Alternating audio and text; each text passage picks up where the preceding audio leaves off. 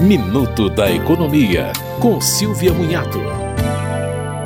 A sétima turma do Tribunal Superior do Trabalho manteve o pagamento de adicional de insalubridade a uma agente comunitária de saúde, conforme determinou lei de 2016. Segundo a assessoria do TST, a lei determinou o pagamento se fosse comprovado por laudo a insalubridade. A agente alegou que a maioria dos pacientes visitados tinha doenças infecto-contagiosas, como catapora e cachumba.